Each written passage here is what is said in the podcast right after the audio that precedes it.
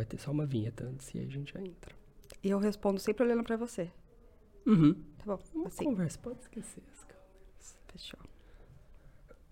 3, 2,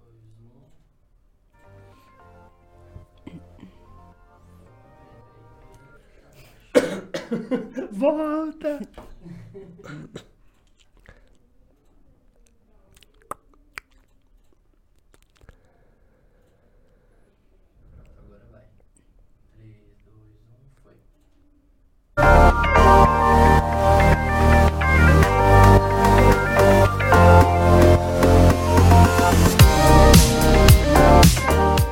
Sejam muito bem-vindos ao Missão Musicast, o podcast do Missão Musical. Eu sou o Gabriel Camargo e hoje vamos trocar uma ideia aqui com a colega de longa data, Tatiana Brechani. Tudo certo? Tudo maravilhoso. Feliz em estar aqui, rever você. Que, que encontro improvável, né, cara? Bastante. Igual quando a gente se conheceu. Igual quando a gente Bem se conheceu. Bem improvável, exatamente. Olha só, gente. Tatiana Brechani, nascida em Ribeirão Preto, também conhecido como Black River pelos íntimos, aqui no interior de São Paulo, é escritora pós-graduada em Literatura, Arte e Pensamento Contemporâneo pela PUC do Rio de Janeiro idealizadora do projeto A Metáfora dos Dias, que sensibilizou 30 fucking mil pessoas no Facebook. E é também diretora de operações do Observatório do Livro onde trabalha pela efetivação do direito humano à leitura para a população jovem, idosa e carcerária, tendo coordenado a implementação de mais de 150 clubes de leitura pelo Brasil. Caraca, isso é uma biografia! Meu senhor, que eu não sabia disso, Tati. Pois é, né? Caraca! Muitas coisas aí. Ficou parecendo já um livro, não uma mini bio, né? Desculpa aí. Caraca, eu não sabia que você era pós-graduada em literatura, arte e pensamento contemporâneo. É, eu estou terminando de me graduar, né? Me- Termino esse semestre. Ah, é pós-graduanda. É. O, o, o mal leitor aqui que não deu certo, gente. Eu disse que a gente se atropela lendo. Pior que eu fui com cuidado, cara. Eu fui com cuidado. Foi, leu bonitinho. Mas termino esse semestre, com a graça do senhor entregando meu trabalho de conclusão do curso, né? Vai dar certo. E o que, que você achou do curso? Você curtiu? Olha, é incrível, assim, porque eu sempre escrevi e adoro escrever, ler, é minha paixão a literatura. Mas eu fazia isso de forma muito intuitiva, não foi a minha graduação, né, minha Aham. área de estudo. Me graduei em gestão de políticas públicas, já tenho uma pós-graduação em gestão de projetos sociais e trabalho no terceiro setor com gestão, né, burocracia, planilha, essa é a minha parte. Ainda que seja projetos culturais, é a parte de gestão mais buro- burocrática, né? E aí agora eu me dei esse, esse pequeno luxo de fazer uma pós em um assunto que eu amo e que eu já fazia. E só que eu senti necessidade de entender tecnicamente aquilo que eu faço intuitivamente. Uou. Então, eu escrevo, escrevo poesia, escrevo contos, crônicas, e, e eu quero entender direito que- quais são os gêneros literários, eh, formas de escrever, quais são os clássicos, os pensadores. E porque eu quero escrever cada vez melhor, né? Eh, Caraca, eu sou esse tipo de legal. pessoa que quando faz alguma coisa quer fazer cada vez melhor, melhor, melhor, até acabar a vida. Qual que é teu signo? Ah, é, tem, tem isso, né? Eu sou canceriana, mas eu acho que isso aí é culpa, essa exigência e tal, do meu ascendente em virgem. Ó, ouvi dizer que o Vitor é nosso especialista em signos aqui. Ah, Sabe, então ele, Vitor? ele que me ajuda. o Vitor só não, não conte comigo pra isso. eu acho que o, o câncer, a parte câncer do meu signo me dá sensibilidade e o virgem vem dar uma organizada pra poder viver, ainda bem, né? Nossa, mas é o equilíbrio ideal, porque a mente artisticamente de criação ela é totalmente divergente, né? Se você não tiver um, um apetrecho psicológico ali de convergência pra se organizar, a coisa não vai. Exatamente. Mas você falou uma palavra que aí eu já não sei se eu concordo. Equilíbrio. Equilíbrio é uma coisa que nunca alcancei. Então é bem caótico isso, assim. Acho que o, o virgem e o canceriano, eles ficam mais brigando do que se equilibrando. Mas, nossa, essa é uma reflexão. Caralho, a gente vai pra uns papos muito loucos, mas. O equilíbrio, talvez, ele seja algo efêmero mesmo. No sentido de que Ah, vamos pensar, andar de bicicleta, por exemplo. Como que você mantém o equilíbrio? Você vira pro lado que você vai cair, mas você sempre tá caindo. É igual andar, você sempre tá caindo. Você só coloca a perna antes de cair, mas você projeta o corpo primeiro. Você se desequilibra para se reequilibrar. Faz sentido? Faz muito sentido. Mas eu acho que tem algumas formas. Por exemplo, andar de bicicleta. Talvez quando você já pega o jeito, você tem um movimento, digamos, pacífico da pedalada. Mas enquanto você ainda não pegou o jeito, é meio caótico, né? Você dá umas pedaladas e logo já se desequilibra e cai, sim, né? Sim, Você per- percebe a iminência do desequilíbrio conforme você vai adquirindo maturidade. É, mas na verdade, isso, eu acho que tem essa percepção, mas comparado ao que eu já fui, agora no alto dos meus 38 anos, eu acho que eu já tô bem melhor mesmo, viu? Acho que eu tô já conseguindo pedalar mais pacificamente. Não posso ser injusta com o processo evolutório. Evolutivo, né, gente? Vamos falar direito. Show, show. E você sente que para escrever, quanto mais desequilibrado está o momento que você está vivendo, mais profícuo ele passa a ser no sentido de te deixar com uma percepção mais fértil ou não faz sentido? Olha, faz todo sentido, na verdade. É, até fiz uma live recente com um autor quase conterrâneo nosso, da Grande Cravinhos, o João Carrascosa, Da grande Da cravinhos grande- é ótimo. que é um autor premiado, incrível, assim, que se tornou um amigo, né? E a gente estava conversando sobre isso, sobre como a gente escreveu muito na pandemia, por exemplo. E, e ainda que a gente tivesse mantido nossas atividades, porque a gente teve esse privilégio de poder manter as atividades eh, laborais por- em home office, mas tinha muita coisa para fazer. Mas ainda assim a gente escreveu muito. Eh, eu, por exemplo, escrevo muito quando eu preciso entender. Então, até coloquei isso no meu perfil do Instagram onde virou uma nova persona, né? Que eu escrevo para escutar. Então, quando eu não entendo o que está se passando comigo, não estou entendendo a sociedade e ultimamente está muito difícil de entender mesmo, né? E aí eu vou buscar escrever. Escrever para me escutar, para tentar desenrolar esse novelo e começar a nomear as coisas. Eu acho que a leitura e a escrita traz isso, né? Acho que Uhum. a leitura e, vem- e a leitura vem antes da escrita, inclusive para mim, é essa- esse esforço de nomear. Então, quanto mais caos, quanto mais não entendimento eu, tô vivenciando, mais eu sinto a necessidade de escrever. O que acontece é que às vezes eu não consigo. Tem muitos esses momentos. Inclusive, tem o poema do meu livro Solidão é uma Gêmea, que eu lancei recentemente, que fala isso, né? Que o inferno é você ficar com todas as palavras entaladas e não conseguir dizer. E você ficar nesse looping infinito, né? É, então, pra mim. Caraca, isso é muito legal isso que você falou. É.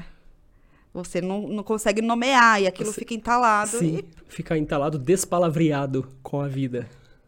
Ótimo, ótimo termo. Não, você que falou, eu só... Você deu um nome, aí você nomeou despalavreado. Caraca. Então é, é isso, é isso que me move a escrever, né?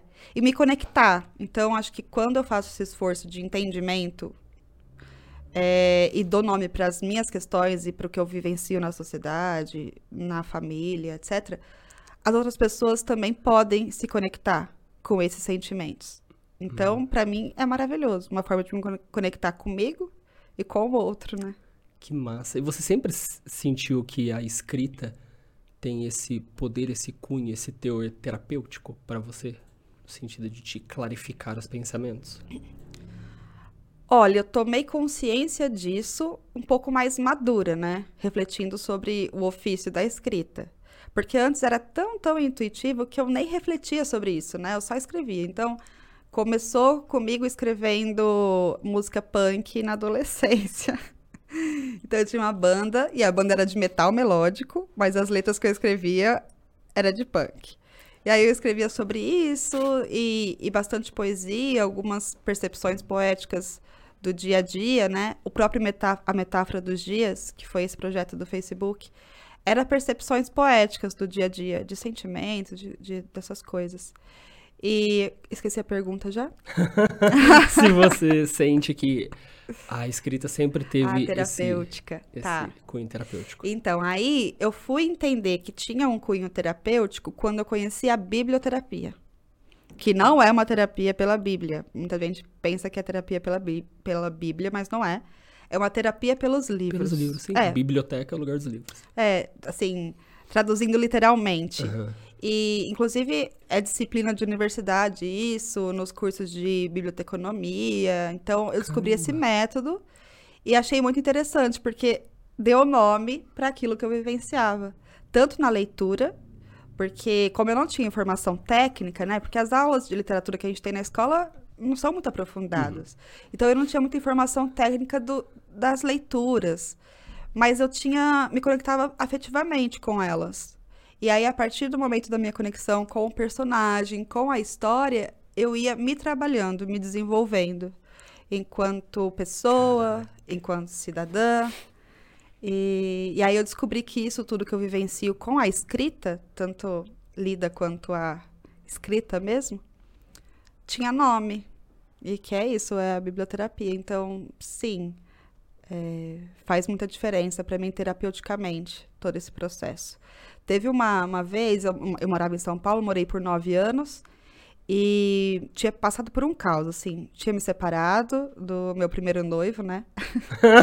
a noiva em fuga, A pessoal. noiva em fuga. Tinha me separado, tinha pedido demissão do trabalho. Tava assim, num caos. Fui morar com amigos, tipo uma república adulta, né? Uhum. E tava num momento muito tenso. E eu li um livro, ah, tem até um filme, que é Na Natureza Selvagem. E esse livro, ele se conect... eu, me- né, na verdade, me conectei tanto com ele que naquela teve uma noite que eu dormi com a mão no livro, assim. Porque eu senti Caralho, isso é muito bonito. Essa, imaginar essa cena é muito bonito. É, porque eu, eu senti que eu estava sendo acolhida, então era uma forma de me acolher e eu estava sendo acolhida por aquele livro. Então essas são algumas das vivências assim que eu tenho com a leitura. Você já leu Talvez Você Precise Conversar com Alguém? Não. Galera tem falado muito recentemente, mas basicamente é um livro que uma terapeuta escreveu e, pelo que eu vi das resenhas do pessoal falando, ele é meio que uma um primeiro nível assim de terapia pra quem nunca fez terapia, sabe? E aí quem tem lido tem dito isso que, nossa, não sei, parece que o livro me abraçou, sabe? Mas eu não li. Por isso que eu Eu vou já anotar. Aliás, eu deveria estar com alguma coisa aqui, porque a minha memória não funciona para anotar essas. Ah, mas vai estar gravado, eu pego depois. Boa! Boa. Falando em memória ruim, memória fraca, gente, deixa eu aproveitar também e agradecer aos nossos patrocinadores aqui, aos apoios, primeiramente da Bal, nosso figurino aqui. Vou deixar um link de compra lá do site da Bal de 10% de desconto para vocês que estão aqui acompanhando o podcast. E também agradecer o pessoal aqui da Juliana Rangel Comunicação, nossos grandes apoiadores aqui, onde nós estamos, inclusive, esse estúdio e esta equipe linda, maravilhosa. Vitor ali, ó, todo estiloso, todo... Ai, tadinho, Vitor, tem que aguentar a gente aqui toda quinta-feira. Mas é isso aí, gente. E qual livro, Tati, que você sente que te marcou muito, além desse que você... É A Náusea, do Sartre. Esse, esse livro, Sartre deve ser muito massa, eu nunca li. assim, foi muito interessante. Foi o primeiro livro que eu li dele, né? Uhum, E aí eu já eu faço terapia uhum. e, eu tava nesse processo terapêutico e cheguei pra ela e falei assim: "Ah, eu comecei a ler um livro novo, né? A Náusea do Sartre". Aí minha terapeuta falou assim: "Tatiana, você acha que é o momento dessa dessa leitura, né?" Tava num momento complicado.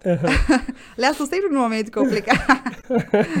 É, e aí eu falei assim, não, tá super tranquilo. Já comecei a ler, tá, tá bem tranquilo. Vou, vou seguir, né? De repente eu cheguei no meio do livro. E a sensação foi como se abrisse o chão. E eu despencasse em queda livre num abismo que não se vê o fim, né? E, e aí ele tirou todas as minhas certezas, tudo que eu pensava, ele tirou, o livro tirou. E aí falou assim: Ó, querida, a vida não tem sentido algum. Essa é a má ou a boa notícia, depende de quem ouve isso. Mas a boa e a má notícia também é que você tá livre para escolher o sentido que você quer dar para sua vida. Nossa. Olha que, que liberdade ao mesmo tempo que aflição, né? Sim, que é- angústia. É muito as duas faces da moeda, né? Do niilismo, dessa ausência de sentido, mas também da logoterapia, por exemplo. Vitor Frankl fala disso, né? Em, em busca de sentido. Total. Caraca. Ótima lembrança. Então foi isso. Esse livro me marcou muito. E os livros, assim, da Clarice Lispector, é, que tem um específico dela também, que eu sempre esqueço o nome, mas eu calmo. Não é a hora da estrela, não. Não. Ah, esse foi lindo. Esse, ah, pelo esse- amor de Deus, eu não aguentei ler esse livro, não. Eu amo esse Nossa, livro. que vontade de arremessar o livro na parede. Por quê? Ah, é, é- ai, é uma abertura de parênteses sem fim, porque aí eu estava sentado na mesa, a mesa que era de madeira que tinha um copo em cima, o copo que era de vidro estava com água, a água, gente, que é H2O. Aqui lembrando que o O é o nome do Oswaldo. Ah, pelo amor de Deus, cara. Eu amei a Macabea. Eu queria muito, assim, ter conseguido ler, sabe? Mas eu. Mas faz tempo que você leu? ah, acho que uns. Quatro anos que eu peguei pra ler. Mas aí eu perdi total o Tá. interesse. Porque, assim, na verdade tem muito isso, né, também. É, às vezes você lê um livro numa época, vai ler outra, Sim. passou. Eu li ele, na verdade, uma vez só, e faz muito tempo, porque eu li ele na escola. Faz o quê? 12 anos que eu estou graduada. Imagina quando é que eu estava na escola, no ensino fundamental. Eu já nem, não sei, nem me atrevo a fazer essas contas. E foi aqui em Mas Ribeirão mesmo que você estudou? foi. O ensino fundamental foi. Onde que você fez o ensino No fundamental? Colégio Nossa Senhora Auxiliadora. Ah, sei. E aí, é, eu lembro que foi o primeiro livro que eu gostei de ler. Foi A Hora da Estrela. Todos os outros eu li super obrigada, Maçante. odiei, porque assim, Machado de Assis hoje pra mim é maravilhoso. Sim. Mas quando eu li lá, Não por criança de 12 anos. Sim. Chatíssimo. Sim, chato. Chatíssimo. Então, assim, A Hora da Estrela foi o livro que eu gostei de ler. E... Nossa, mas é muito. Caraca. Eu lembro até hoje, a Macabea só sabe chover. Eu sou muito Macabea. Quando eu marco um grande encontro, pode apostar que vai chover. Não, uma vez eu marquei um grande super encontro, assim, da minha vida. Meio que nevou em Cravinhos e a pessoa não conseguiu chegar até aqui, porque, sabe, ficou a pista cheia de gelo, assim, Caraca. parecia neve. Eu falei, meu Deus, como isso acontece? Então, eu- sou muito Macabea, só sei chover. Mas tem um outro livro dela que me marcou recentemente, aí acho que requer mais maturidade mesmo, que é esse que eu esqueço o nome, mas tem o Aprendizagem, Viver. Tem esses- essas duas palavras no título, que é um título grande. é um título grande. Então, se colocar Aprendizagem e Viver, vai achar. E eu lembro que eu ouvi esse livro. Foi o Ah, primeiro sim. livro que eu ouvi em formato de audiolivro. E, e, e eu achava muito chato, mas esse me despertou pro audiobook porque eu também acho muito chato exercício físico. Tenho esse, esse problema. Aí eu saí pra caminhar ao sol, ouvindo Clarice Lispector, e foi, tipo, uma coisa divina, assim. Você abriu o mundo. Nossa, eu posso caminhar. Percebeu, tava em Guatapará já. Caralho. Chegando, tava ali chegando em São Paulo já. Então me marcou também por conta disso, dessa experiência diferente. Que massa. Você sabe que o livro que me startou pra leitura foi O Escaravelho do Diabo. Ah, é? Eu tinha 13 anos, 14 anos. E assim, eu me recordo ali curioso, eu me lembro do meu pai lendo, por exemplo, o dicionário. Meu pai lia dicionário e pedia pra gente tomar as palavras dele. Meu pai sempre leu bastante. Só que eu não sentia interesse até então. E eu me lembro que quando eu li aquele livro, eu me lembro que o livro me pegou, assim, sabe? Era sempre chato ler. Mas aquele, o livro, não era o livro. O livro era somente um meio para eu atingir a história que eu queria ter conhecimento. Aliás, eu acho que é muito sobre isso, hoje, pelo menos pra mim. Eu não sou apaixonado por leitura. As pessoas falam, nossa, eu não gosto de ler. Eu falo, eu também não gosto de ler. Ou, ou, ou, ou prazer não gosto. Não gosto. Eu amo caminhar, por exemplo. Nossa, eu, se eu precisar andar 10 km todo dia, eu ando de boa. Amo, amo, amo. Não amo a leitura. Mas a leitura foi ali que eu vi que ela era um caminho para eu descobrir novas coisas. E hoje continua sendo assim, mas eu vou descobrir outras coisas. Mas foi esse livro que me startou. Como que às vezes alguns livros têm uma importância. E teve um. Cara, teve um que ele teve uma importância, nossa, mega terapêutica num momento muito caótico de um término punk que eu tive. Um relacionamento de 11 anos e Uma noiva em fuga também. Sei.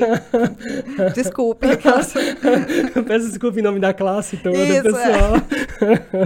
Mas foi Tempo de Esperas, do Padre Não Fábio.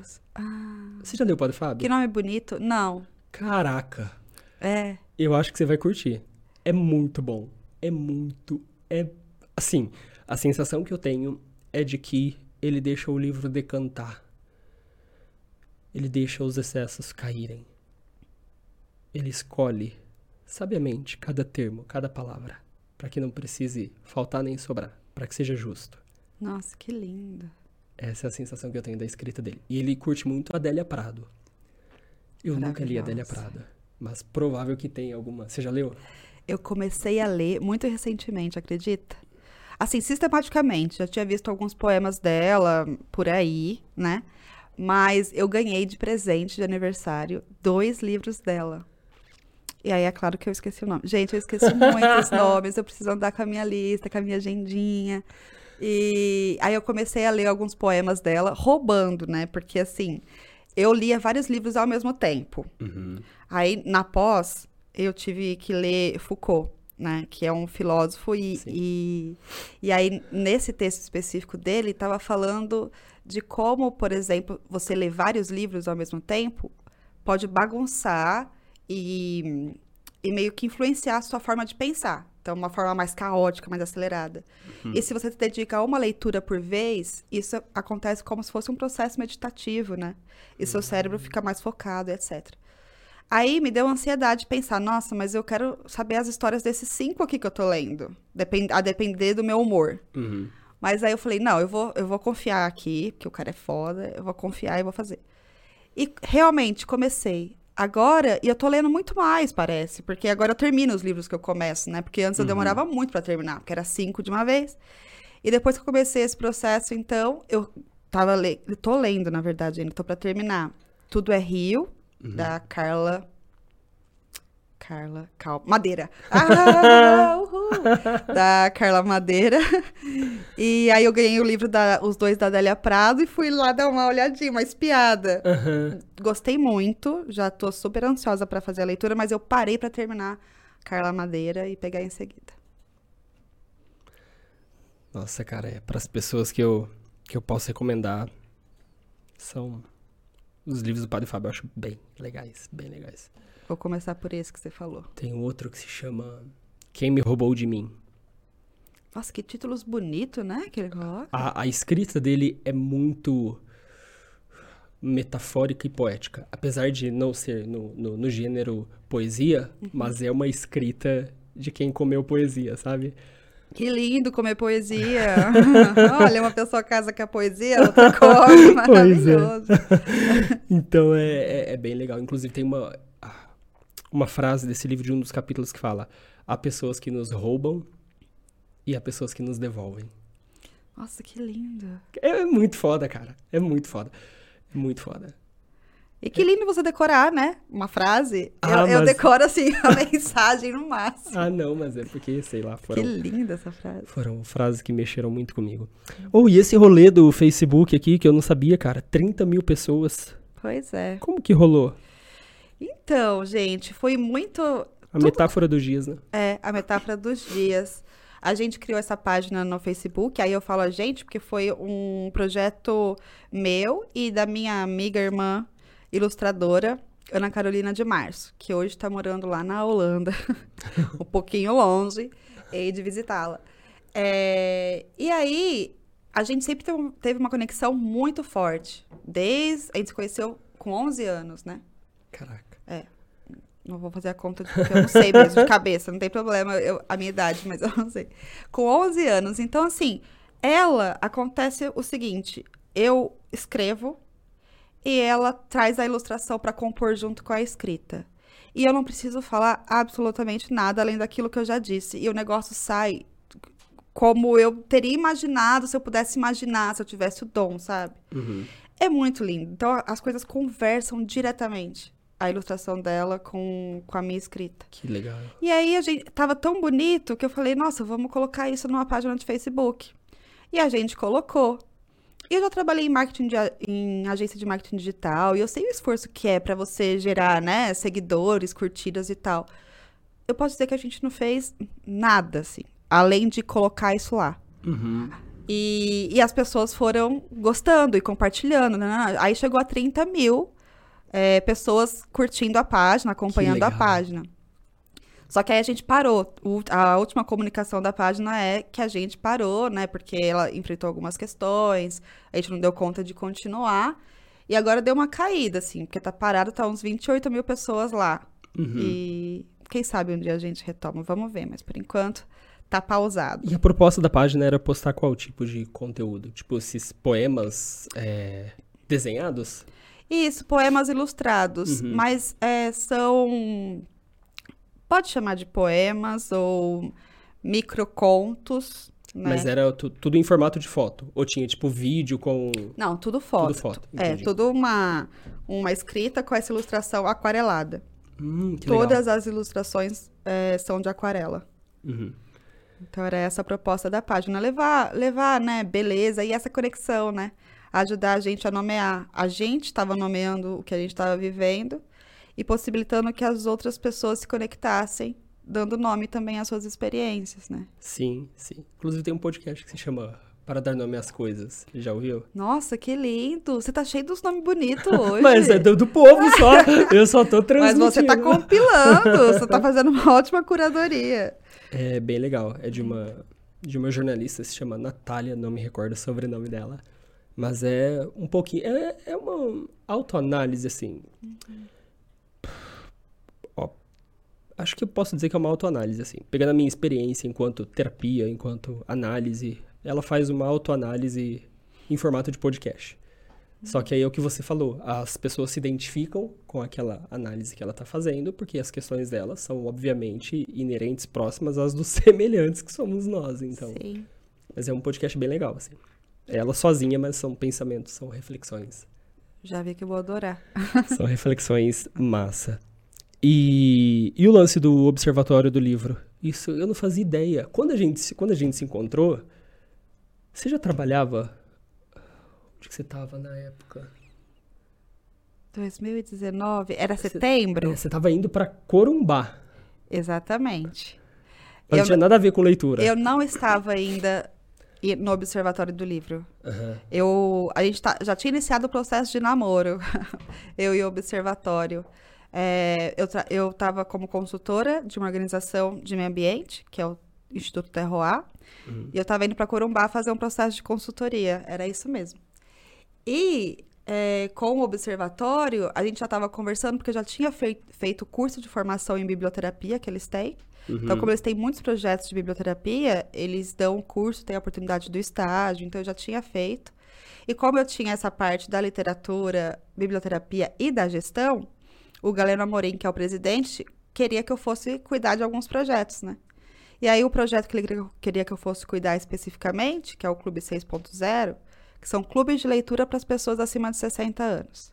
Uhum. Então hoje só em 6.0, que massa. esse nome. 6.0. Que legal esse trocadilho. É porque envolve tecnologia também. As Nossa, mas pessoas genial leem o nome. é, por e-book, é uma biblioteca digital com mais de 30 mil títulos, é muito, muito bacana.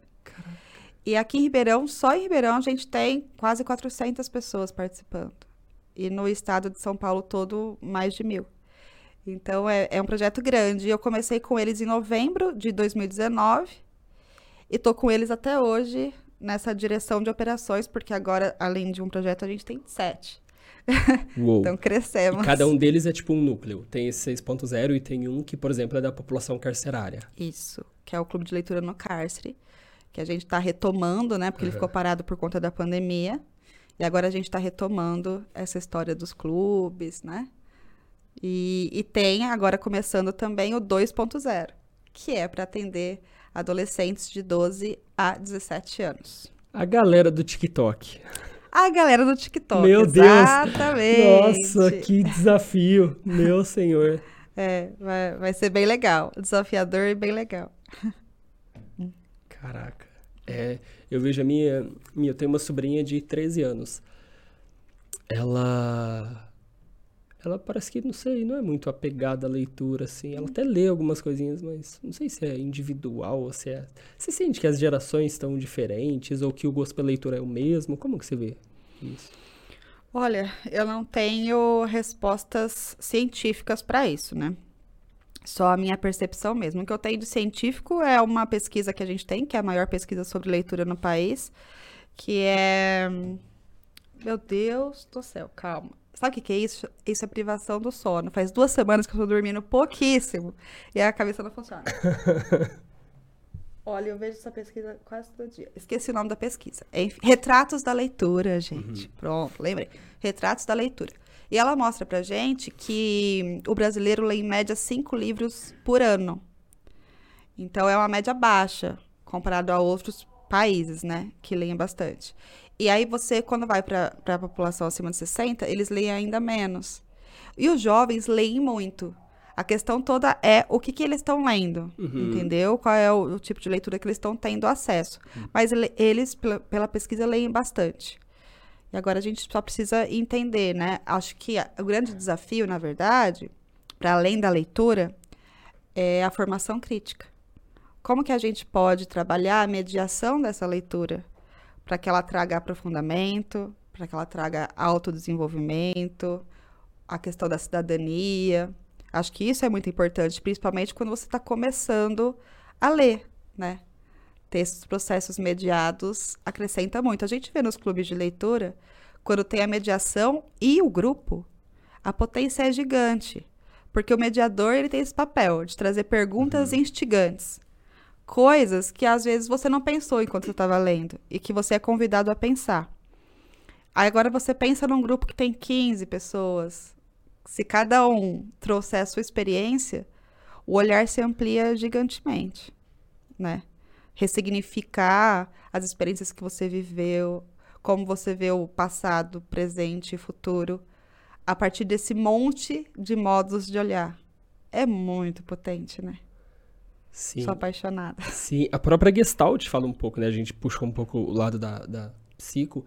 A própria Gestalt fala um pouco disso, né? De que o todo é muito mais do que somente a soma das partes. Uhum. Isso é muito legal, né? O nós, né? O nós é. ah, Por mais que essencialmente ele seja a soma do tu e do eu, mas de alguma forma o nós contempla uma parada um pouquinho maior, assim, sabe? Com certeza. Aliás, no seu livro você falou isso, né? Tem um, um trechinho lá que eu achei muito, muito, muito, muito legal. Deixa eu ler aqui pro pessoal. Solidão, Alma Gêmea é um livro escrito por duas solidões. A da autora e a do leitor. Nas primeiras páginas é a solidão da autora quem diz, nas páginas seguintes a solidão de quem lê é a coautora. É... Este livro será, então, muitos outros. Um livro de nós. Nossa, isso é muito legal, cara, porque isso, além de tudo, é metafórico, cara. E tem essa ambiguidade de que é um livro de nós, mas é um livro de nós. Pô, Muito foda. Afinal, a solidão nunca está sozinha. Ah, como eu amo antíteses. Você pode compartilhar os dizeres de sua solidão. Ah, tá. E tem um e-mail aqui e tem os, os- as redes que já já vou pedir pra você passar pra galera Uhum. Comentar lá. Ah, que legal, cara. E de onde veio essa ideia de de trabalhar isso de alguma forma, esse eco na outra pessoa, de ter essa abordagem? Então, né? Essa questão de do que é escrever para mim, que é a necessidade de entender, de nomear, mas que na mesma intensidade vem a necess- a necessidade de me conectar. Uhum. E de me conectar de uma forma em que eu consiga é, despertar ou fortalecer, para quem já despertou, essa questão da criatividade, do criar. Porque o que eu entendo de noção do divino, né? Uhum. Então, quando alguém fala assim, ah, imagem e semelhança de Deus, eu não entendo que é a nossa forma humana, eu entendo que é a nossa capacidade de criar. Então, o que nos, o que nos torna imagem e semelhança desse, é, dessa força universal, cada um entende de uma forma, é a nossa capacidade de criar realidades, criar coisas, né? Uhum. Acho que só nós, humanos, criamos coisas. Uhum. É, então, é isso que eu quero levar. Então, quando a pessoa está exercendo a sua, habilidade divina de criação, ela está se conectando com ela, com o outro, com o divino. E é isso que me despertou e que me faz conduzir a escrita para que leve a pessoa para esse lugar, a trazer alguma coisa, materializar, sabe? Uhum. Porque quando a pessoa só lê, ela tá criando já, né? Dentro da sua mente. Mas como a gente Sim. traz isso pro mundo? Eu quero, eu quero incentivar que isso se coloque no mundo. Incentivar essa concretude da É. ideia, né? É, acho que é isso. Caraca. Que legal. Você acredita em Deus? O que você pensa sobre Deus? Então, a, a minha crença, eu acredito em algo maior. Que é, que é isso que você fala, assim. A soma das partes é algo maior do que Uhum. nós. Uhum. Então, eu acredito que Deus é esse algo maior do que nós, né? Uhum. E tem outro filósofo, Spinoza, né? Spinoza, Uhum. cada um fala de um jeito. Baruch de Spinoza, holandês também, né? E ele traz muito isso. Eu gosto muito da visão de, de Deus que ele tem. Uhum. Que a árvore é Deus, o, o peixe é Deus, a água é Deus. Tudo isso aqui é Deus. Então, a gente, nós somos Sim. Deus. E essa é a minha visão. Deus está espalhado. Até porque somente assim nós garantiríamos a propriedade da onipresença divina, que tanto se diz nas religiões. Se Deus não está no copo, Deus não é onipresente. Faz todo sentido. E assim, se a gente entendesse isso, a gente teria um mundo diferente, porque a gente não maltrataria o lugar que a gente vive, não maltrata- maltrataria os outros seres. Então, eu acho que isso muda tudo. E eu gosto dessa visão. Então, eu acredito nesse, Uhum. nesse Deus, né? Um pouco menos convencional para alguns. É, acho que talvez até um pouco mais contemporâneo, né? Pode ser. Menos tradicional, né? Um Deus mais difuso. um Deus mais esparramado, Então, mais... eu não sei se é contemporâneo, porque quando a gente pensa no paganismo, que, que Uhum. vem antes do cristianismo, é, acho que já tinha essa visão, né, na verdade, do Deus como parte da natureza, a natureza como parte de Deus. Acho que isso já era mais Sim. diluído. E, de repente, essa coisa de Deus ficou fora da gente, né? Sim. Foi tirado. É, me parece que era, a hora que eu penso no, na história, me parece que antes era um Deus mais fracionado, Uhum. só que menos esparramado. Pode ser. No sentido de tem o Deus da chuva, tem o Deus disso, tem... mas a sensação que eu tenho é que sempre era uma entidade externa, alheia àquilo. Isso que você está trazendo, que essa essa espécie de simbiose do comum, do cotidiano com o divino, isso eu sinto que é que é mais mais recente assim. E eu também comungo muito dessa ideia. Nossa cultura acho que tá mais assim, né? Tomara. de, de enxergar o, o divino. E até em nós também, né? O di- o- Como lidar com o divino que me habita? Como lidar com o divino e com o diabólico que me habita? Porque, sabe, Uhum. Meio além do bem e do mal. essa contradição é super importante. Porque tava até num grupo de discussão de um livro do um conto do Dostoiévski. O sonho de um homem ridículo. Acho que era isso. Então, eu e os títulos, né? Eu sei, eu tenho, garanto que tem no título Homem e Ridículo. O resto eu já não garanto, a parte do sonho. Porque tem um sonho na história, eu só não sei se o sonho tá no título, mas o Homem e o Ridículo tá. E aí, a gente teve toda uma discussão na Biblioteca Cia Junqueira, foi super legal, foi um clube do livro lá. E a gente trouxe isso, né? Até que ponto é, o homem querer e buscar se parecer com um Deus que tem uma, um estereótipo de perfeição não tira a nossa própria humanidade. Então, enquanto a gente busca ser santo, a gente tá cagando no mundo. Com perdão a palavra.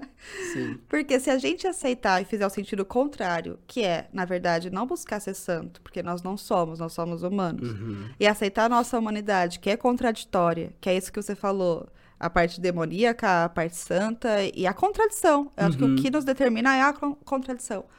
A partir do momento que você aceita isso, porque aceitar é a primeira condição para conseguir lidar e ressignificar, a gente talvez dê os passos que a gente precisa, né? Mas acho que tá todo mundo tentando virar santo, virar uma outra coisa, Sim, né? Que não é gente. Sim. É, que não é gente. E que assim, porra, agora a gente vai começar a descer um nível aí muito. Tá. É, desgostoso, mas que eu particularmente gosto bastante. É um ponto de que ah, não é nem somente sobre ser gente, mas sobre ser bicho também. Eu acho que às vezes a gente se esquece que a gente também é bicho, sabe? A gente acha que dois mil anos é tempo demais. Não, não. Se postos ao lado de 3,5 milhões desde que saímos do sul da África, nossa, a gente tá no último segundo, assim, de um ano todo que a gente aprendeu a dominar a escrita. Uhum. Tipo, porra, tem muito mais internalizado em nós, da parte mais instintiva do que a gente acha que tem, sabe? Porra, o nosso cérebro tem uma parte que se chama reptiliano. Você não escolhe se o teu coração vai bater. Você não manda nisso, porque é você é um animal, sabe? Cara, isso é muito... Ah, eu gosto muito de refletir sobre isso. Às vezes eu converso com a minha irmã, que ela fala, ai, ó, às vezes eu sinto que o mundo tá violento e, e isso e aquilo. Eu falo, "Ah, eu sou meio pondé nesse, nesse ponto, assim. É. o- mundo é constituído do que somos, né? Uhum. Nós somos violentos. E sempre fomos e provavelmente sempre seremos. O que vai mudar é a forma que a gente lida com a nossa violência. Para onde a gente canaliza e quem a gente consegue deixar fora para que não afete. Mas, desde Coliseu, lá na Roma Antiga, existia violência e hoje existe violência. A gente só tem mais evidência, parece, né? E talvez a gente tenha até uma leitura errônea de que a, a- a maior evidência signifique maior oc- ocorrência. O que, não sei, na minha. Não tenho dado científico para isso, mas eu acho que hoje o mundo tem menos atrocidades do que tinha há dois mil anos atrás, sabe? Só que a gente parece que vê mais, enfim. Mas eu. Faz sentido essa questão da evidência, pri- principalmente, né? Porque hoje acontece uma coisa do outro lado do mundo e em segundos você tá sabendo. Exatamente. Então vem informação de todas as partes do mundo. Mas é isso, quando a gente pensa que a gente não tá queimando pessoas, mulheres mais, Uhum, né? Em público, Exato. a gente pensa que a gente tá. Eu não gosto da palavra evolução, mas se desenvolvendo, talvez. É, Caraca, eu também não gosto da palavra evolução. em algum, em algum ponto.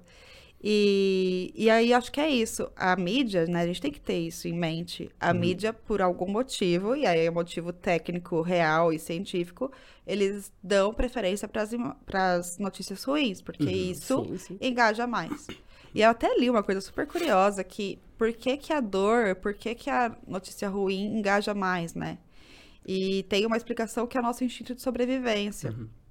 Quando a, a gente se depara com a dor ou com uma notícia ruim, é como se o nosso sistema se alertasse, porque é como se a gente estivesse sendo ameaçado, como se aquilo pudesse ameaçar a nossa existência. Então o nosso cérebro reage e guarda mais essa informação do que uma notícia boa que não vai te afetar, que, né, não vai estar te colocando em risco. E é por isso, porque a mídia ela quer sobreviver, ela quer engajar, ela quer ter você ali alerta. É muito triste e, e, ao mesmo tempo emblemático do que a gente vive, uma sociedade cheia de medo, né? Neurótica ao, ao máximo. Mas acho que a gente ter clareza disso talvez ajude um pouco, né? A lidar com esse excesso. Sim, sim, sim. Sim, total. É, e, e tem um livro que fala um pouco sobre isso, se chama Rápido e Devagar. Não sei se você já teve a Não. oportunidade de ler. É do Daniel Kahneman. Ele foi Nobel, ganhou Nobel, foi laureado com o Nobel de Economia. E ele fala, é, cara, é um- ele é PhD em psico. Então, assim, nossa, tem toda a parte da psicologia e da neurociência junto também. Então ele fala, por exemplo, ele explica algumas coisas como essa que você trouxe, sabe? Do porquê que alguns tipos de estímulos nos são mais automáticos, a reação, e outros demandam uma, um trabalho maior. Inclusive, o próprio, o, o próprio livro, que é Rápido e Devagar, ele faz alusão aos dois cérebros, sistemas que ele diz que a gente tem, que é um rápido e um devagar. Um que reage automaticamente e o outro é o que a gente pensa, é o que a gente usa para fazer conta, para raciocinar. E aí ele cita algumas reações do corpo mesmo, sabe? Por exemplo, a hora que você vê a notícia ruim, a pupila dilata, não é a sua escolha. Sua pupila dilata, porque simplesmente o teu instinto de sobrevivência está sendo alertado. Ele vai citando as partes do cérebro, é muito legal. Só que é um livro difícil, assim, de ler. É um livro ah, chato, sabe? É, é muito interessante, só que é, é uma leitura, assim... é aquela leitura que se você perder por três palavras, você perdeu o sentido, sabe? É tipo ler laudas, ler coisas sobre direito, Nossa. Sabe? Aquele é tipo uma de outra língua. é, aquele tipo de. Não tanto pelo vocabulário sofisticado, assim, mais, mais requintado, mas pela organização. Não são frases pequenas, são parágrafos pequenos. São parágrafos mega delongados, assim, que no meio, se você perder, já era, sabe? Sei. Mas é um livro bem, bem, bem legal. Já tô cheia de dicas aqui. Minha lista só aumenta. Mas é um livro massa que, É. que, que fala sobre isso. E teve uma outra coisa que você comentou que eu achei super interessante.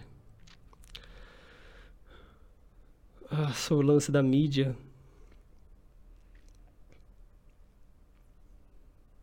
Ah, perdi agora o fio da meada. Mas eu vou, vou trazer até um outro fato, porque eu me casei com a poesia, né? Esse Caralho, eu ia, assim, eu ia falar disso. Ah, tá bom, eu vou segurar. Aí eu falo na- nessa parte. Não, não, não, pode, falar, pode falar. Eu ia falar disso agora. Tipo, a hora que eu falei, ah, não Ah, lembrei. tá. E eu ia te perguntar sobre o lance do casamento.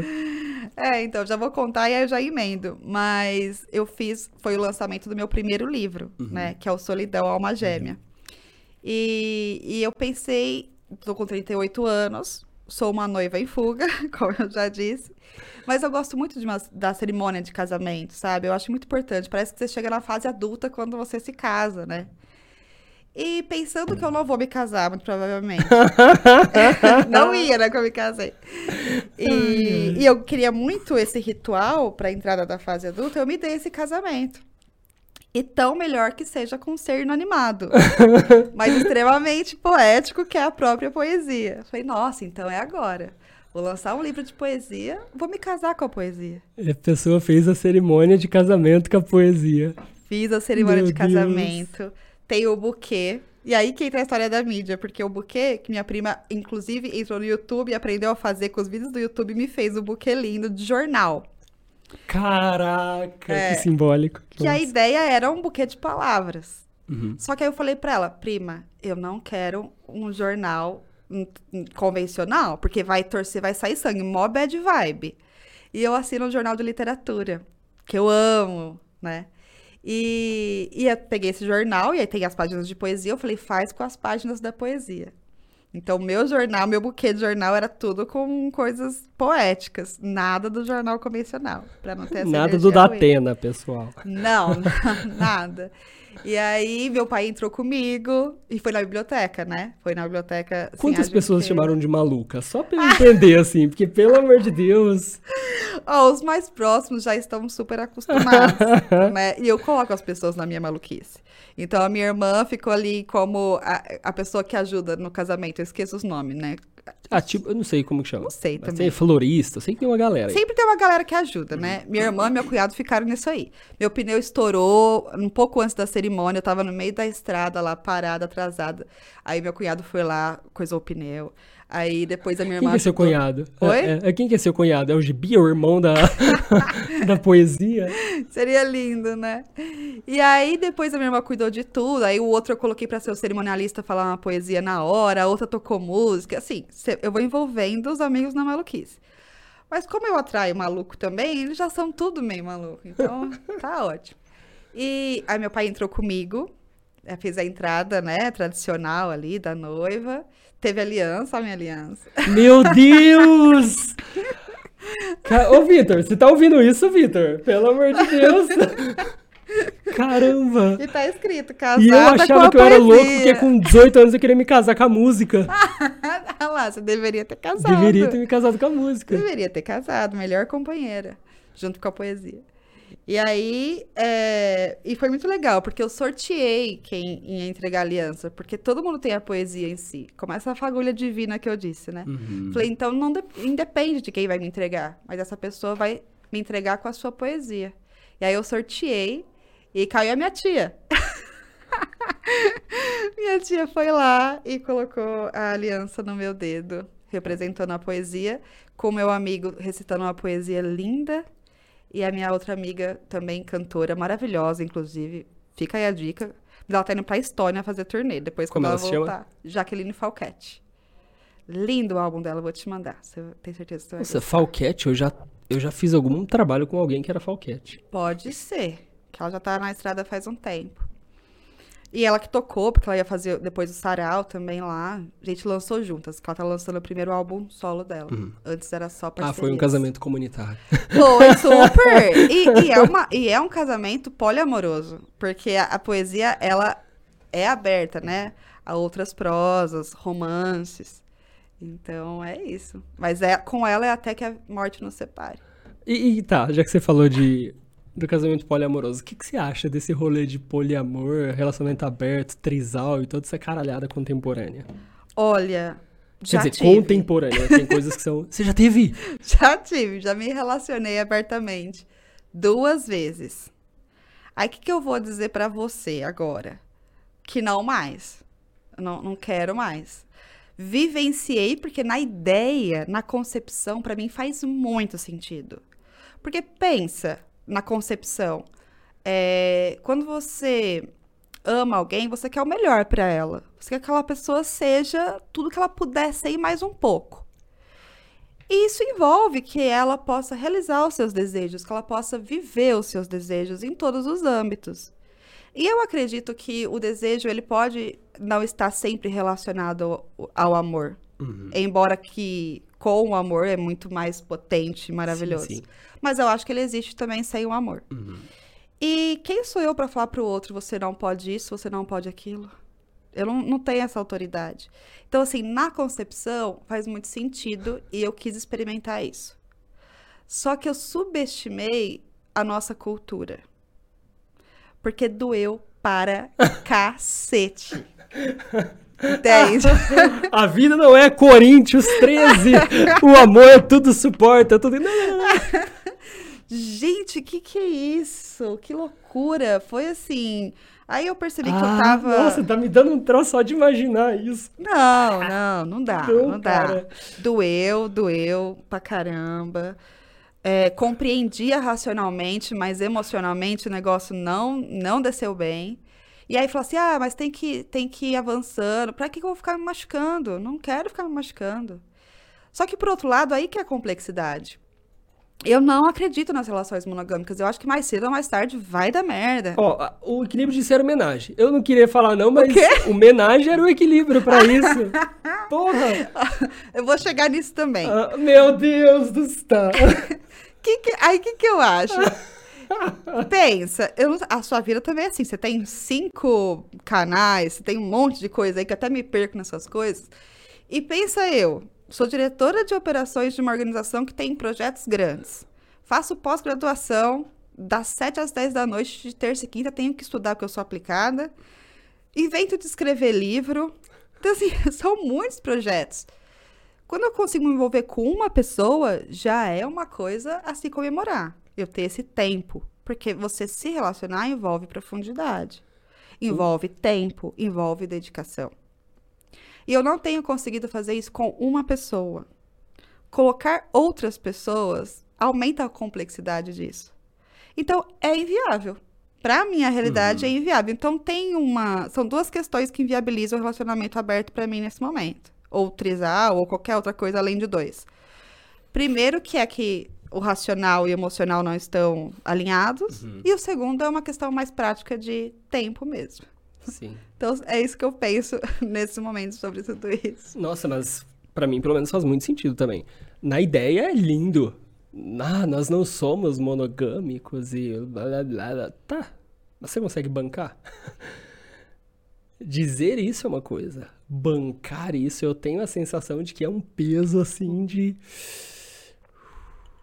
Porque, cara, por mais que você entenda ciúme, por mais que você entenda insegurança, por mais que você entenda uma série de coisas, a hora que a emoção pega, a emoção pega, cara. Você pode compreender uma emoção, não faz com que ela seja extinta, né? Sim. Isso, nossa. Exatamente. Agora, por outro lado, é tudo, tudo é angústia, né? Porque relacionamentos poliamorosos também acabam. Tudo é angústia, Não, meu Deus, eu tô tudo- conversando com o Pondé. Porque assim, se tá, então eu vou me relacionar monogamicamente. Aí eu vou pensar, gente, quem se relaciona monogamicamente, a maioria trai. A maioria Tá, trai. não, pera, pera, pera. Ou eu conheço casos, só casos ruins. É, não, não, mas aí a gente tem que entender a, a, a viabilidade estatística disso. Será? Eu não sei, eu não sei. Eu não sei. É, se a maioria trai. A maioria do meu círculo, vamos dizer assim. Eu tô num círculo ruim. É, bom, deixa eu pensar nos, nos relacionamentos que eu já tive. Em- dos que eu já estive, em metade teve traições. Metade? Ó. metade não.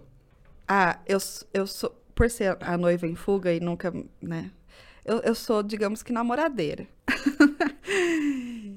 eu, de todos os meus relacionamentos, eu traí uma vez, que foi meu primeiro relacionamento. Ainda bem que posso falar assim, porque eu- depois que eu traí, eu, eu falei, né? Então, assim, não banquei, essa, não banquei essa, essa história de esconder. Uhum.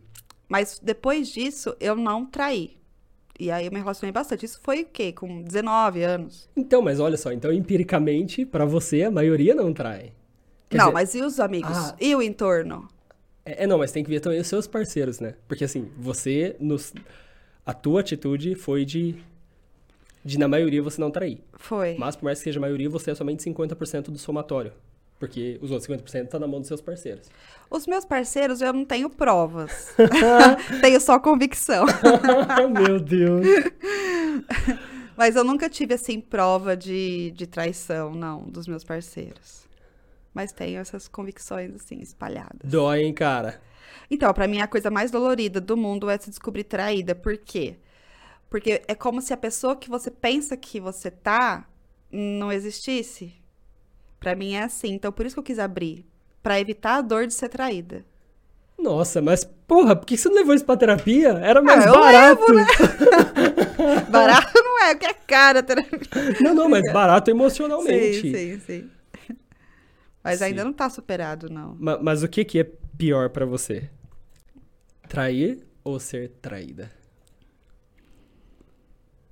Ah, e os dois, né? Porque quando teve essa traição da minha parte, é, eu fiquei muito mal.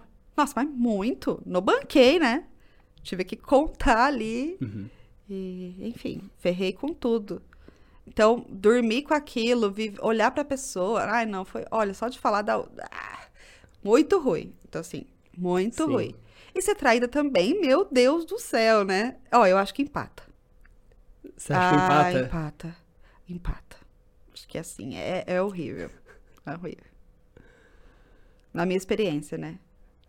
Eu, s- eu sinto que trair fere o teu eu. Ser traído fere o teu ego. Se você tem um discernimento grande entre ambos, fica mais fácil, assim. Eu, a hora que eu penso no último relacionamento que eu, que eu fui traído,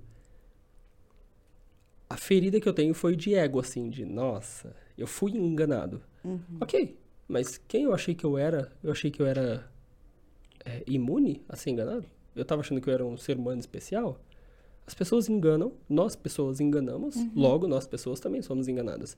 Como assim eu tive essa presunção de que eu jamais seria enganado? Então eu percebi que era muito ego.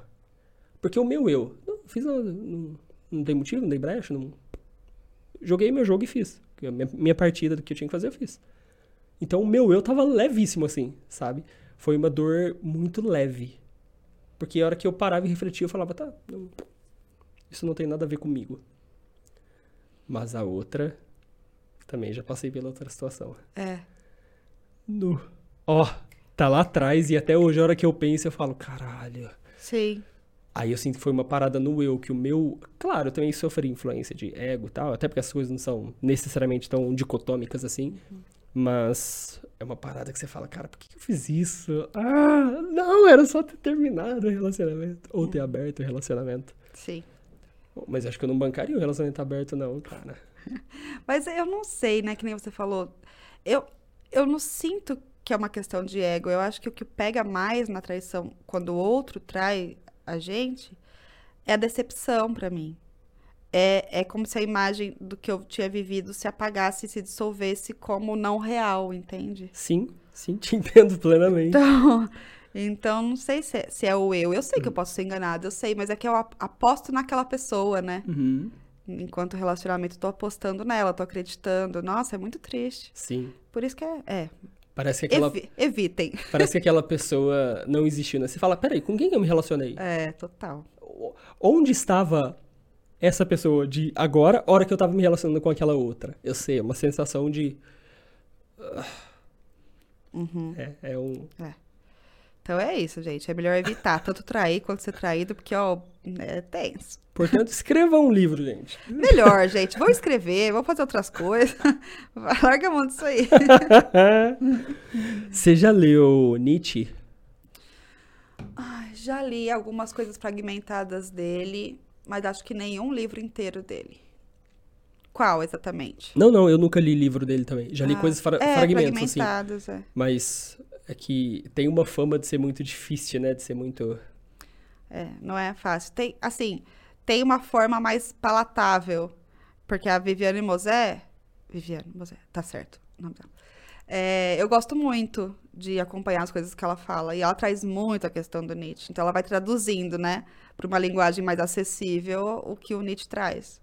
Então, para quem lê, não entender nada, tem a- uma Viviane alternativa, né? E dá para dialogar. Viviane Mosé tá viva, mora aqui no Brasil, tem seus canais, dá para conversar e tirar dúvidas. Que, que legal, a hora que a gente tava falando de, do divino, de Deus, o Nietzsche tem uma frase dele, eu não sei de qual livro que é que ele fala, e, o, e nós, em nossa ignorância, alguma coisa assim, em potência, criamos Deus à nossa imagem e semelhança. Nossa, isso é muito emblemático e é muito bom, cara. É. Uma vez eu publiquei uma coisa no, no Instagram sobre isso, sobre como que a gente nunca tem a ideia exata de Deus.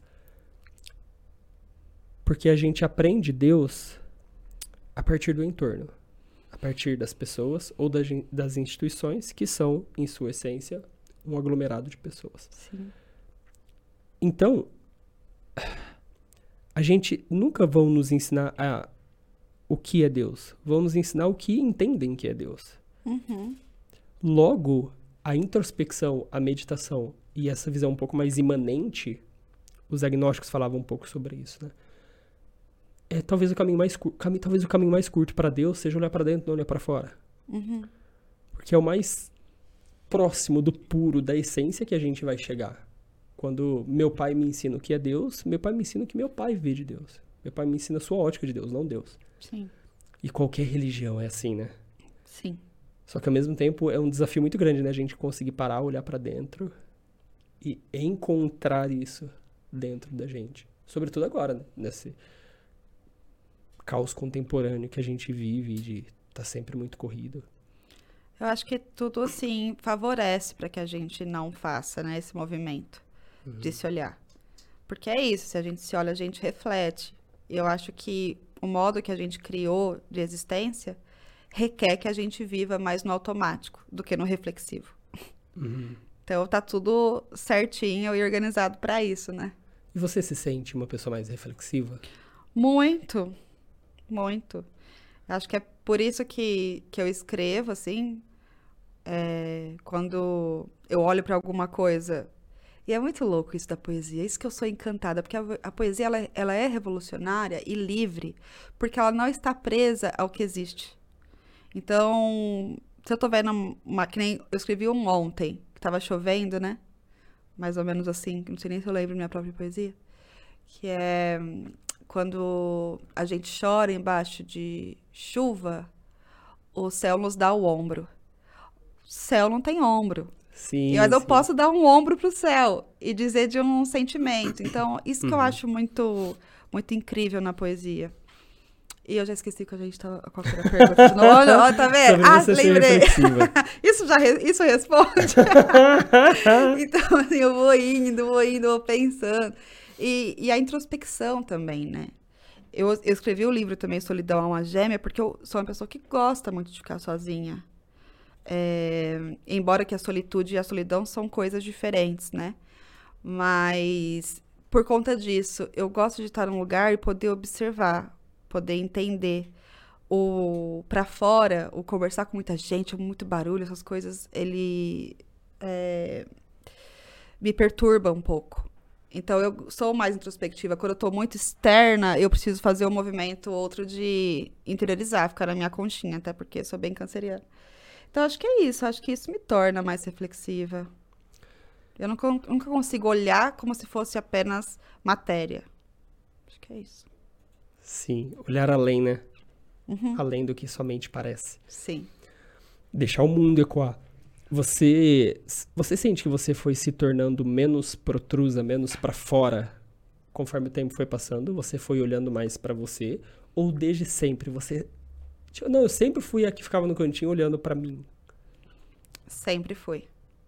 Desde criança, assim, eu lembro dos meus primos, da minha irmã, com os meus primos, brincando, aquela gritaiada na casa da avó, e eu quietinha com a minha avó, na sala, vendo TV com ela, pertinho dela. Minha avó lia muito também, e eu, e eu recuperei uma lembrança recentemente, e eu tava com medo de confirmar essa lembrança que me veio recentemente, que a minha avó escrevia poesia. E por que, que eu estava com medo de recuperar essa lembrança? Porque se fosse verdade, tudo se perdeu. E aí eu confirmei que minha avó escrevia poesia está tudo perdido. Então isso é muito, muito triste. Então, assim, é, eu era essa, essa criança já. Depois, na adolescência, eu tive até uma turma grande do, do metal, assim, mas o metal ele já te leva mais para uma coisa se vestir de preto, né? Uma coisa mais Sim, sim. interior. Aí na faculdade eu acho que eu fiquei um pouco mais expansiva e depois voltei para esse meu normal. Meu trabalho, né, requer, requer muita comunicação. Eu falo com muitas pessoas ao longo do dia, falo bastante. Mas aí acho que é por isso até que depois eu, eu quero um pouco ficar sozinha. Vou, to- vou para vários cafés no final de semana ficar sozinha, escrever, ler. Tentar esse equilíbrio, né? Você sente que gente demais te cansa, te esgota, Opa! te drena. Sim. Completa. Eu não sei, né, se isso tem. Eu não sei. Acho que tem todos os perfis, né, no mundo. Mas pra mim, sim. Pra mim acontece isso. E no dia do lançamento mesmo, foi tão, tão legal o lançamento. Foi incrível. Foi uma tarde mágica, eu diria. Que tinha uma coisa no ar maravilhosa. E depois do lançamento, que começou às duas, a gente foi pro bar. e o grupo, assim. E eu cheguei em casa meia-noite. Então, ou seja, eu passei esse tempo todo falando, falando com amigos. Aí foi chegando a hora de ir embora, eu, até falei pro meu amigo, eu falei assim, nossa, agora eu já tô com vontade é, pizza, série e ficar sozinha pra eu poder assimilar e assentar tudo isso que eu vivi no dia de hoje. Aí eu já fui ficando mais quietinha, falando menos. E aí passei o final de semana depois disso sozinha. pra assentar, né? A gente tem que se dar o tempo de assimilar os sentimentos, as experiências, né? Sim. Que a gente não se dá muito tempo pra isso. Sim, sabe que outro dia eu tava vendo uma entrevista de um cara que ele falava sobre os traços de caráter. Mas não são traços de caráter no sentido é, conotativo de, de, de ser algo qualitativo, de ser bom ou ruim. São somente termos que são emprestados, inclusive os próprios nomes que são esquizoide, psicopata, oral, são termos emprestados da psicologia. E ele fala um pouco sobre que- de que existem cinco tipos e como cada um desses vive, sabe? Experiência, experiencia o viver de uma forma diferente. E ele fala um pouco sobre isso, sobre o tempo de organização, que tem alguns traços que o mundo acontece muito mais dentro deles do que fora deles. Eles não precisam de muito mundo exterior, porque o pouco que se tem no exterior já é um grande mundo no interior.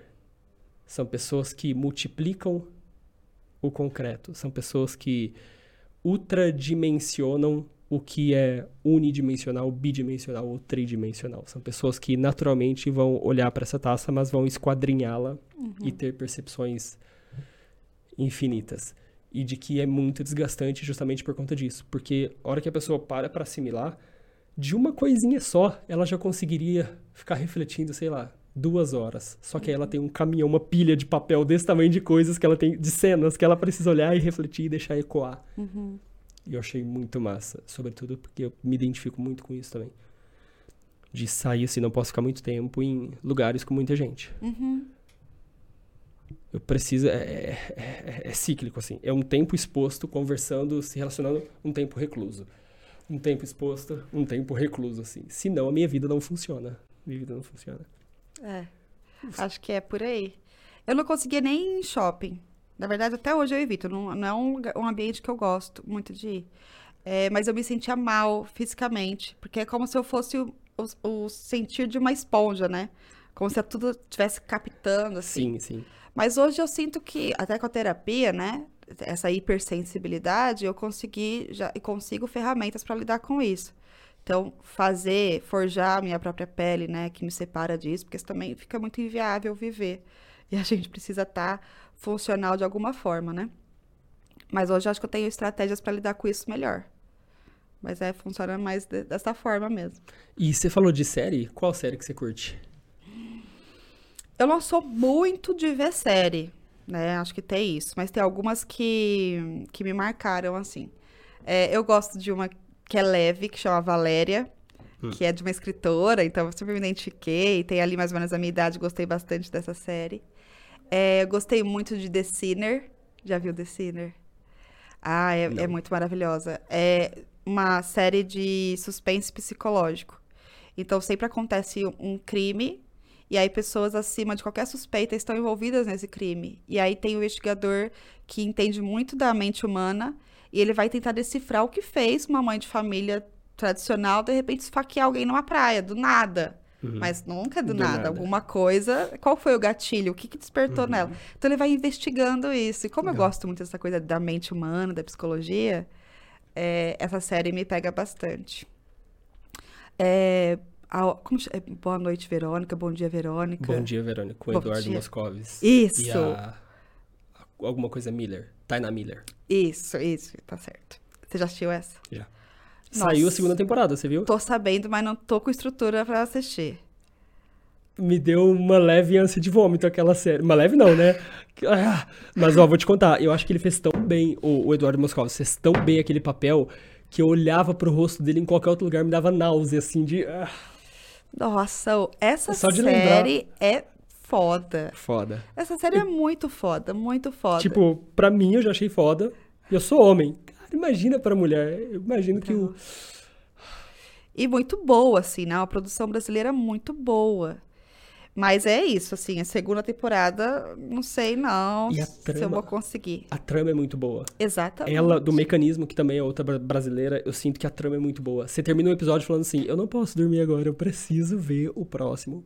É muito bem costurado. Ah, É, e eu acho que também já, já caiu um pouco isso, né? Que as pessoas tinham esse preconceito com a produção brasileira, porque são feitas coisas Ah, ótimas. Então, acho que antes tinha maior preconceito. Hoje Sim. em dia, acho que eu já sinto É, menos, né? Foi Tropa de Elite. já- Eu lembro que no Tropa de Elite foi um boom, assim, de Pode uou, ser que virou a chave, né, das É, pessoas. de caramba, tá, tem Uhum. coisas boas por aqui. Então, assim, de série que, que eu me lembre, Você já viu Virgin River? não. Nossa, é uma série boa, hein? É, É, é, é, é a série que é a série de reabastecimento. É aquela Uau. série depois que você foi, fez tudo que você precisava fazer, chegou em casa exausta. Virgin River é, é- nossa, é muito, é muito boa. E assim, são pessoas que vivem num vilarejo. É tipo uma enfermeira que ela sai de Nova York Uhum. e vai morar num vilarejo onde, tipo cidadezinha pequena, sabe? A Grande Jurucê, coisa desse tipo. onde todo mundo conhece todo mundo e aquele rolê zero tecnologia. Então, nossa, só que é lindo assim, a paisagem. Então é um misto de ai, eu queria estar lá, sabe? Com Uhum. E tem uma. Ah, uma famosa, né? Que todo mundo fala dela recentemente. Que é This Is Us. Nossa, This Is Us, é- não, This Is Us é a melhor série do mundo. Já viu, Vitor? This Is Us? Nossa. Aí você já pega uma caixinha de lenço, né? Que tem que ser a companheira da série. Caraca. Nossa, eu não terminei ela também. Ah, não! Porque ela é uma demanda emocional muito grande, cacete. É, tipo mil terapias. Você vai fazer. Não, é muito É, é, terapia. é, não, não, é cada episódio é, é um é um eco terapêutico gigante, assim, você tem que terminar o episódio, pausar e falar, uou, Exato. pegar um café e ficar uns 30 minutos deixando o episódio se acalmar, assim, e se aconchegar. Sim. Sabe outra que foi muito terapia pra mim também, que me deu até sensações físicas? Eu fiquei Hum. com vertigem, parecia que eu tinha tomado ayahuasca. É, foi boneca russa. Boneca vi. russa, é, eu assisti e eu lembro que no começo eu falei, nossa, que viagem, né? Mas fiquei ali insistindo. Uhum. E eu sei que quando acabou, eu tive essa sensação de vertigem, porque fez tanta, tantos, tantas conexões com a minha própria história, e o negócio veio uma catarse que eu fiquei assim, tonta, né? Foi, foi foda. Então a boneca russa também é uma que me pegou bastante. Acho que foram essas as mais marcantes. Você faz terapia desde quando? Tive várias fases, né, da terapia. Comecei com 21 anos por conta de um motivo específico, depois parei, depois voltei com 29. Acho que desde os 29 eu faço direto. Nossa, vai fazer o quê? Nove anos. Ô, terapia é uma parada muito massa, né? Ah, eu gosto. Porra, é Eu, muito eu não foda. pretendo parar, porque eu acho que sempre tem coisas novas pra gente poder Sim. é, trazer, né? Entender. Ah, eu acho tão, tão incrível poder contar com um suporte é, profissional. Sim, sim, sem É. dúvidas. Você Ajuda a gente a olhar. Nossa, eu acho incrível.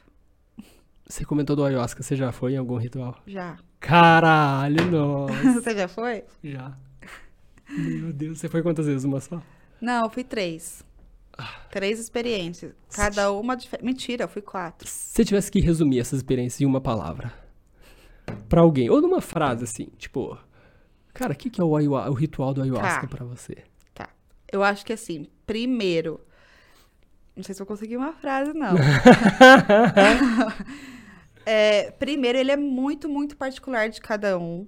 E precisa ter muita cautela. Eu acho que hoje teve uma popularização disso. E, e eu acho que não dá pra ser assim como é, né? Principalmente considerando a interação do ayahuasca com o remédio psiquiátrico. Tem que ter todo Sim, um sim. cuidado, porque pode dar muito ruim, né? Então, se for fazer isso, tenha cuidado. A gente tem que deixar esse aviso antes. É, mas pra mim foi florescer. E foi muito louco, porque uma das experiências, na minha primeira, inclusive, eu tava sentada assim e eu vi. Foi muito engraçado, porque eu olhei pra minha mão, começou assim, eu falei, não, eu vou, eu vou olhar pra alguma coisa que eu sei que existe pra me segurar, né? Uhum. Aí eu coloquei minha mão assim, falei, vou olhar pra minha mão, porque ela existe. Aí a minha mão se dissolveu na minha frente. Eu vi a minha mão se dissolver. E aí que você vai fazer o quê? Falei, pronto, agora Cara. não está mais no meu controle. É uma experiência total de não controle. E aí o seu consciente não está mais intermediando as relações dentro de você. Então isso que é, porque às vezes no processo terapêutico, o consciente vai fazer o filtro daquilo que você está preparada para ver ou não. No ayahuasca esse filtro sai. Então pode vir qualquer coisa. E como você vai lidar com isso depois? É importante ter um acompanhamento. Mas aí, enfim, aconteceu isso aí, vi uma flor no meu ventre. Isso faz uns cinco anos, mais ou menos. Ficou a imagem da flor no meu ventre, porque não veio nada sobre isso, só vi essa imagem. Agora, mês passado, eu estava fazendo uma viagem de ônibus de São Paulo para Ubatuba. E era umas sete horas da manhã, eu estava olhando pela, pelo vidro do, do ônibus. De repente, começou como se tivesse uma flor desabrochando dentro de mim. Você pode me chamar de maluca, porque eu sou. foi uma experiência muito louca. Essa flor foi desabrochando, desabrochando, como se estivesse fazendo carinho tudo dentro do meu corpo. E eu fui sentindo uma energia, que o pessoal fala da Kundalini na, yo- na yoga, né? Que sobe essa energia. Explodiu uma energia na minha cabeça, assim. E eu falei, o que que é isso? E aí eu sei que desde então eu tô muito diferente. Me sentindo diferente, né? Aham. Tô me sentindo muito diferente. Então, sei lá. Desabrochou. Desabrochou. Por conta dela aí, não sei o que isso quer dizer, mas foi. Caraca, é. É uma experiência que quem não foi tem que ir pra sacar o que que rola, né? É, só vivendo mesmo. É. Não dá pra descrever. E consigo- cada um é de um jeito. É muito mesmo. individual, né? É. Ô, Tati, pra quem quiser comprar seu livro, pra quem quiser te seguir, acompanhar o seu trabalho, deixa suas redes aí, por Tá. favor. Eu aconselho mais o Instagram, Uhum. porque é onde que fica mais atual, que eu consigo mexer mais, né? Uhum. Meu, eu sou muito enrolada com o Facebook. Tem várias páginas minhas no Face, sou mó, mó perdida lá. Então, no Instagram é arroba tatiana.brechani, que é B-R-E-C-H-A-N-I. é com I mesmo, não com E. E o meu e-mail, tatiana.brechani.gmail.com. Show de bola. E aí, para comprar o livro, é só entrar em contato com você? Entre em contato lá no Instagram, tem um, um formulário para comprar com dedicatória. Que legal. É, e aí é só preencher, eu faço o envio se for para fora de Ribeirão. Se for em Ribeirão, tem que tomar um cafezinho comigo ali, rapidinho. a gente faz essa troca. Tati, muito obrigado pela sua presença, pelo seu tempo, pela energia, por todo o conteúdo que você compartilhou aqui comigo e com todos. Eu que super agradeço o convite, inusitado e feliz, assim como foi te conhecer no, no avião. No avião, verdade, foi indo para, eu tava indo para Maringá. E acho que a gente ia fazer escala em Campinas, era alguma coisa assim, né? Não lembro. Mas eu não me lembro por que que a gente começou a conversar. Eu sei que você sentou do meu lado, né? Tinha o corredor entre nós, mas a gente tava do lado, separado pelo corredor. Agora, por que a gente começou? Eu também não me lembro. Não sei. Mas que bom que começamos. Pois é. Isso aí são as improbabilidades da vida. Sim. Gente, se inscrevam no canal, ativem o sininho. ah, deixem sugestões aqui de pessoas que vocês gostariam que nós trouxéssemos aqui. Vão lá no perfil da Tati também. E é isso aí, gente. Até mais. Valeu, valeu, Vitor. Valeu toda a galera aí.